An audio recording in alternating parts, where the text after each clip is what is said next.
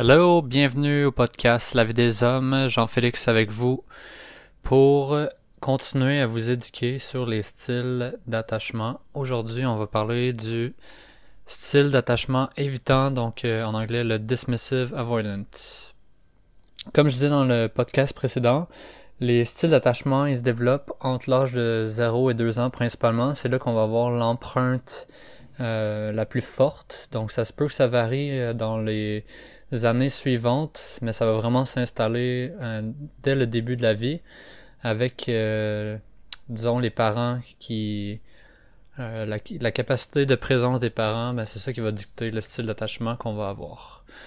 c'est vraiment possible après de changer autant du pour le mieux ou pour le pire, dépendamment de si quelqu'un fait du travail sur, sur lui ou s'il vit d'autres traumas qui vont contribuer à changer le style d'attachement.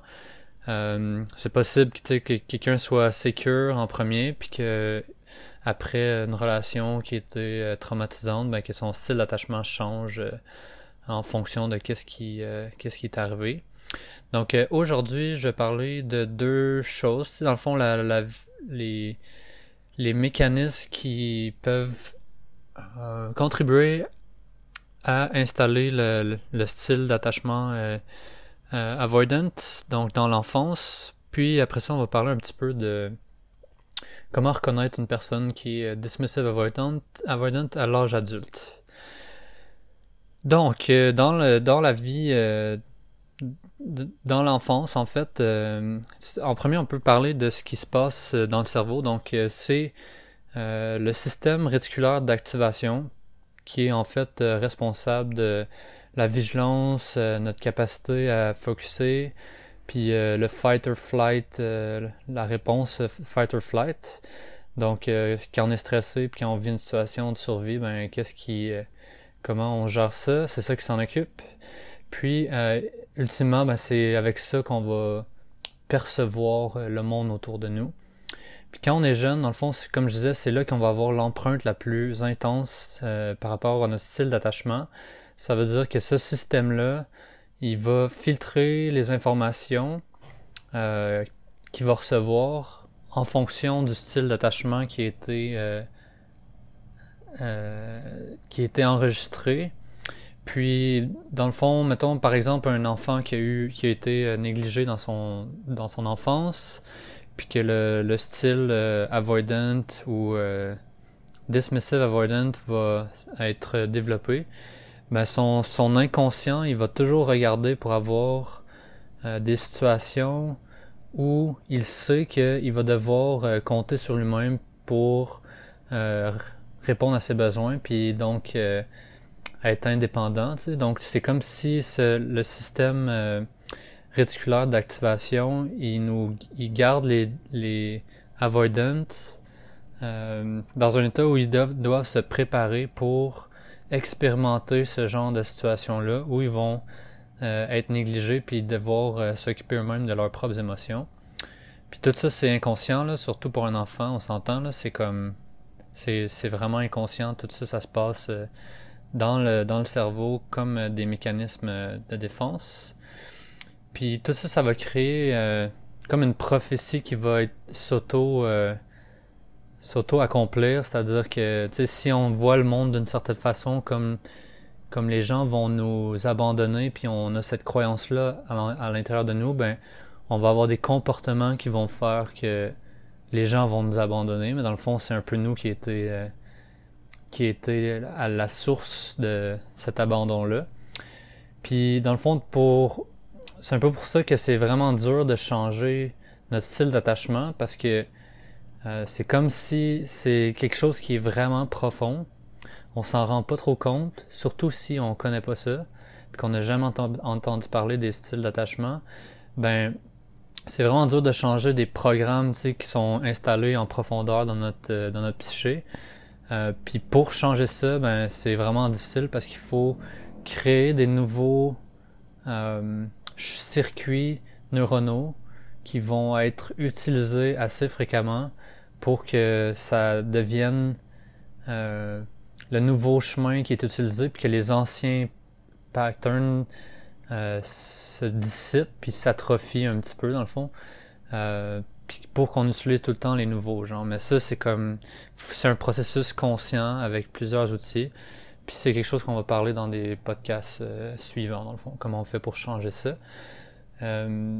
les, les causes principales pour être euh, dismissive avoidant, ben, c'est vraiment la négligence émotionnelle qui vient des parents.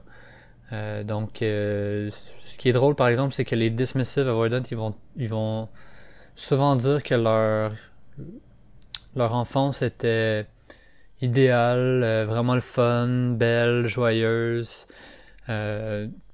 souvent, c'est que dans le fond, leurs leur besoins physiques puis intellectuels ils étaient répondus, mais parfois, il y avait des parents qui euh, qui étaient pas nécessairement présents puis à l'écoute de leurs besoins émotionnels. Donc ça, ça crée euh, ça crée comme une carence puis un, manque d'amour qui va euh, diriger l'enfant à développer un style un style d'attachement évitant. Euh, c'est comme si, dans le fond, un parent qui est pas. Euh, euh, qui manque le, l'aspect émotionnel puis la présence, ben des fois c'est pas nécessairement super visible, tu sais, fait que c'est pas c'est pas toujours obvious que c'est présent, puis c'est c'est pour ça que des fois c'est un peu difficile de de mettre le doigt sur c'est quoi le problème, c'était quoi le problème dans l'enfance, surtout entre 0 et 2 ans, on s'en rappelle pas trop, là, mais euh, dans le fond, c'est quoi la c'est quoi la présence que ça prend? Ben c'est un c'est un parent qui se rend compte sans les mots, tu sais, qu'un enfant a, faim, qui est triste, euh, qui est déprimé. Donc c'est comme cette euh, connexion-là qui est comme émotionnelle, présente en tout temps, ben pour l'enfant, ça va vraiment permettre à à l'enfant de développer un style secure, mais si c'est pas là, ben ça, va aller vers euh, quelque chose d'autre. Et donc euh, le style euh, avoidant. les enfants, dans le fond, ils apprennent qu'ils peuvent aller vers leurs parents en tout temps, tu sais, puis c'est ça qui va leur permettre de savoir qu'ils sont en sécurité, puis qu'ils vont pouvoir développer un lien émotionnel, puis une connexion avec les parents. Puis ça, ça va faire qu'ils se sentent plus sécuritaires dans le monde, tu sais. La raison de pourquoi ça c'est important, c'est pour répondre aux trois peurs biologiques qui sont euh, présents chez tous les enfants. Donc la peur de tomber, la peur des, bruits euh, très forts, puis la peur de se faire abandonner, genre. Donc on a vraiment le besoin de sentir en tant qu'enfant qu'on va pas se faire abandonner, puis la façon de se sentir ça, c'est vraiment avec la présence puis l'amour qu'on reçoit de nos parents, genre. Puis quand il y a une déconnexion, c'est-à-dire qu'il y a un parent qui se qui est pas présent ou qui est pas euh, euh, il est pas disponible émotionnellement ou que eux-mêmes sont des avoidant ou dismissive avoidant, donc ils savent pas comment être présents pour leur enfant, ben ça fait un euh, inconsciemment pour l'enfant une profonde un profond manque de sécurité, puis de puis de peur de la vulnérabilité, puis de, de peur de d'avoir des besoins, puis d'aller vers les parents pour les combler ces besoins-là. Dans le fait que l'enfant il apprend lui-même à se se calmer puis se sécuriser par besoin de nécessaire dans un, âge très jeune.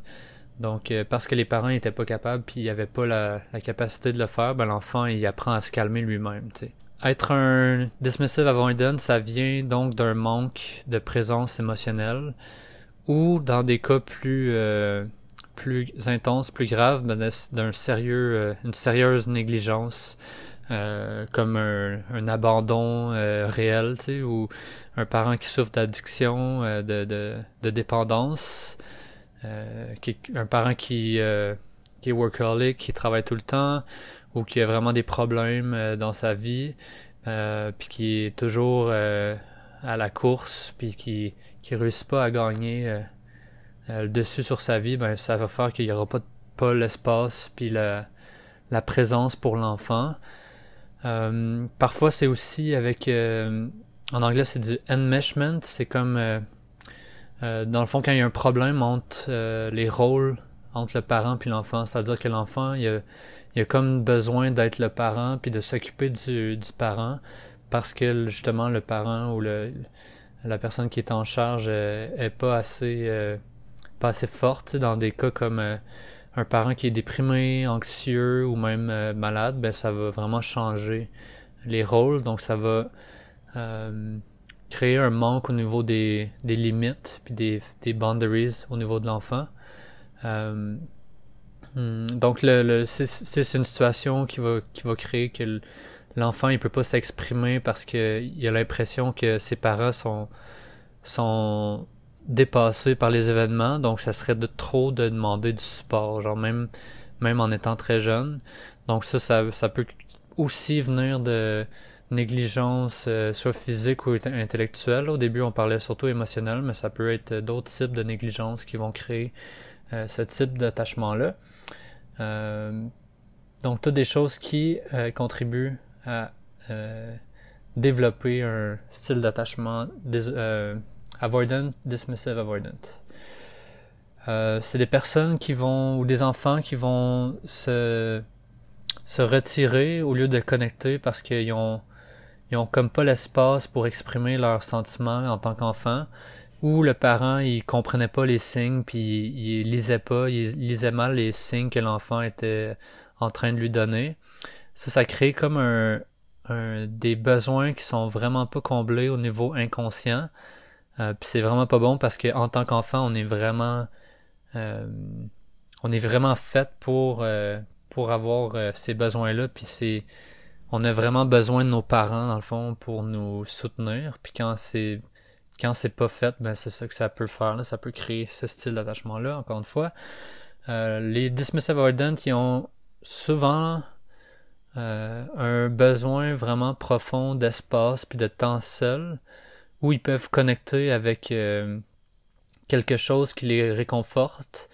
Euh, c'est comme ça qu'ils vont aller chercher leurs besoins émotionnels, mais c'est quelque chose là, c'est souvent des trucs dans l'imaginaire. Donc ça peut être des jeux vidéo, de la nourriture, de la peinture, de l'art, des du travail euh, intellectuel ou puis ça ça donne aussi des personnes qui sont souvent vraiment analytiques tu sais, parce qu'ils connectent plus facilement avec leur esprit qu'avec leurs leurs émotions.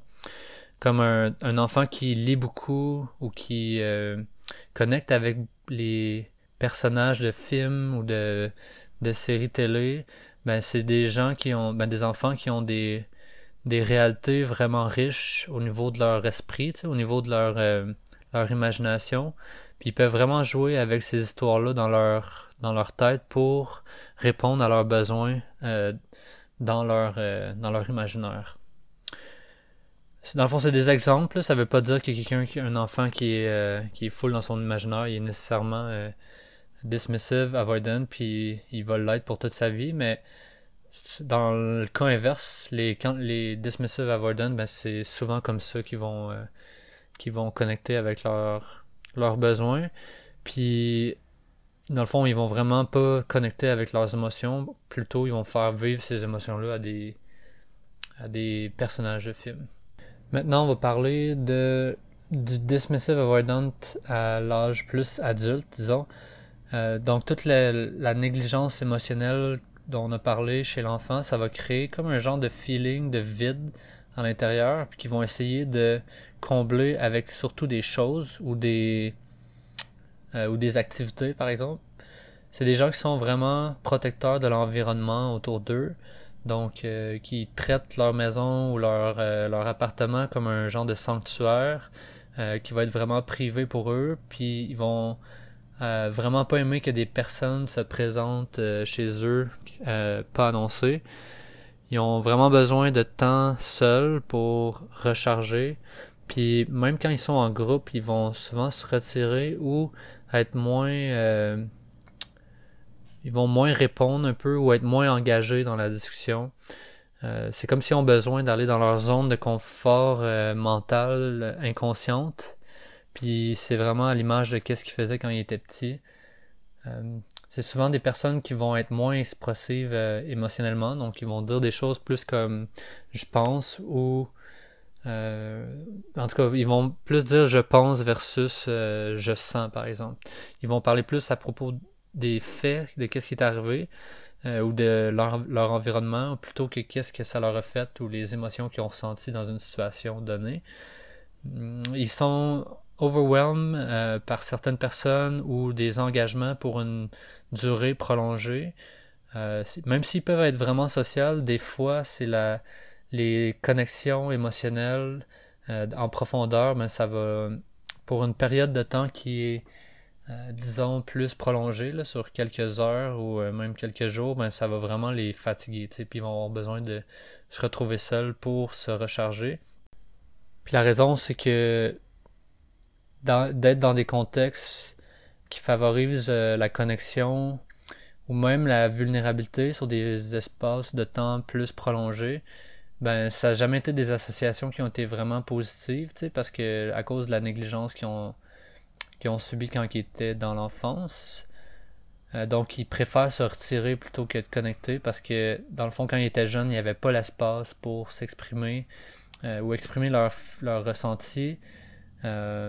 Ou plutôt, ou même dans le fond, les parents, ils, ils connectaient pas nécessairement ou ils, n'étaient pas à l'écoute des signes que l'enfant leur donnait.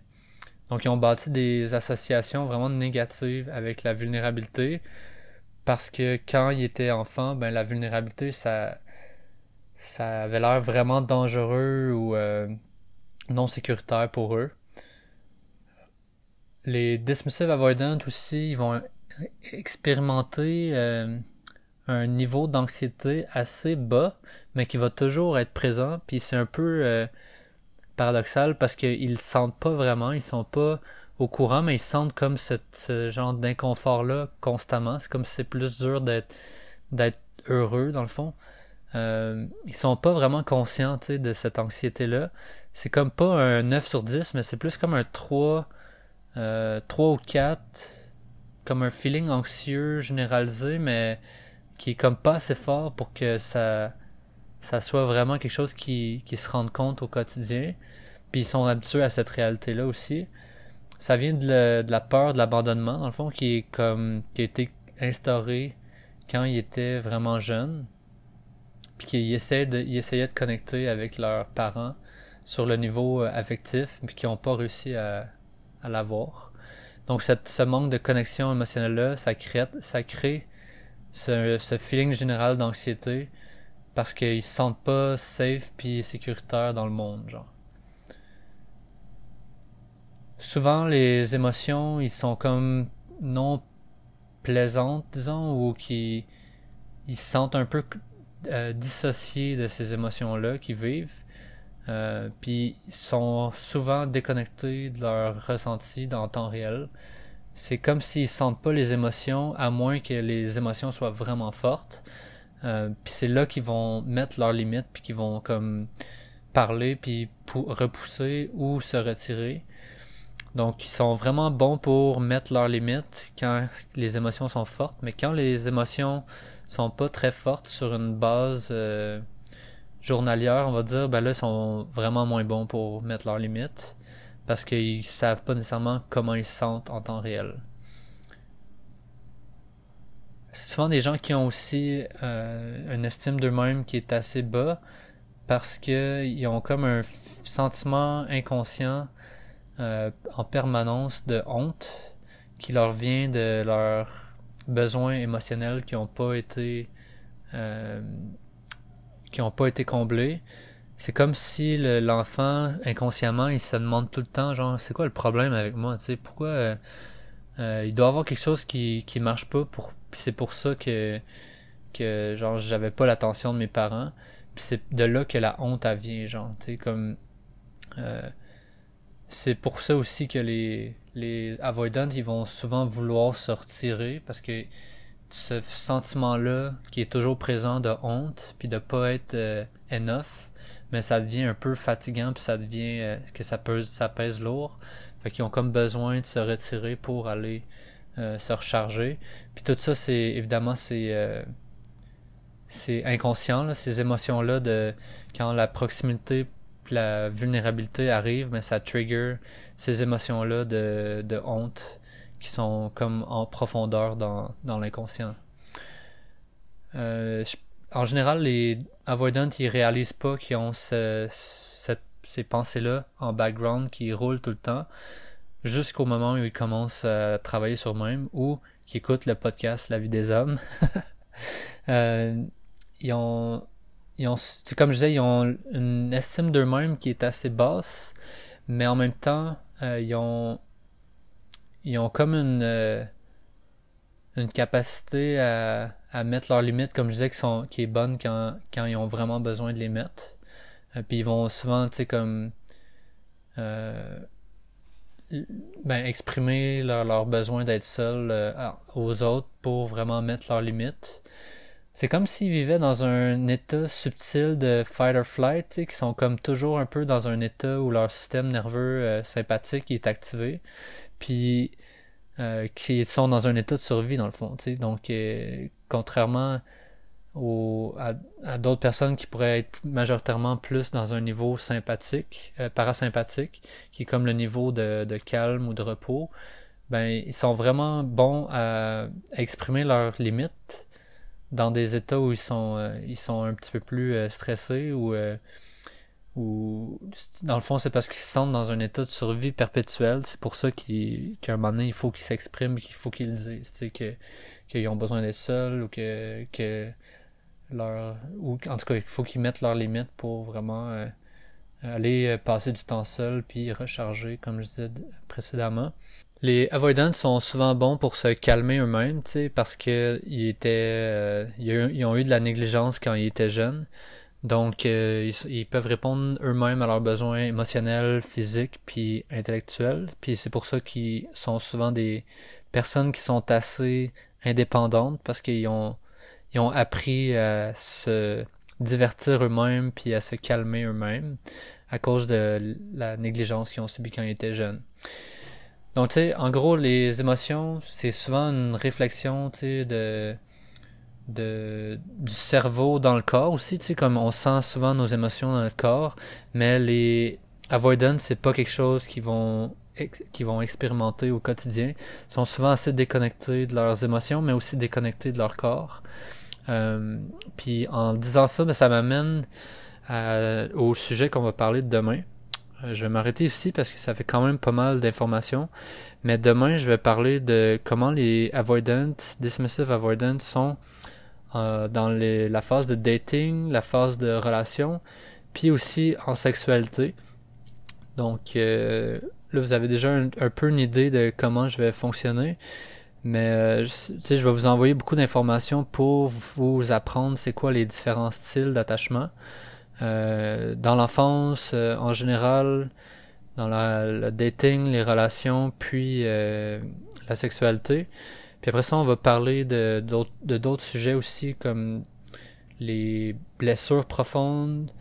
Euh, des fois, ça va être ça peut être au niveau du, du break-up, ça peut être les façons de guérir ça. Fait qu'on va parler de vraiment pas mal de sujets différents par rapport à chaque euh, chaque sujet de chaque style d'attachement pour que vous ayez vraiment une connaissance euh, approfondie de chaque style puis que vous vous reconnaissez puis que vous envoyez aussi chacun des podcasts qui sont spécifiques puis que vous envoyez ça aux gens que vous reconnaissez puis que vous les encouragez à aller passer un, test pour le style d'attachement.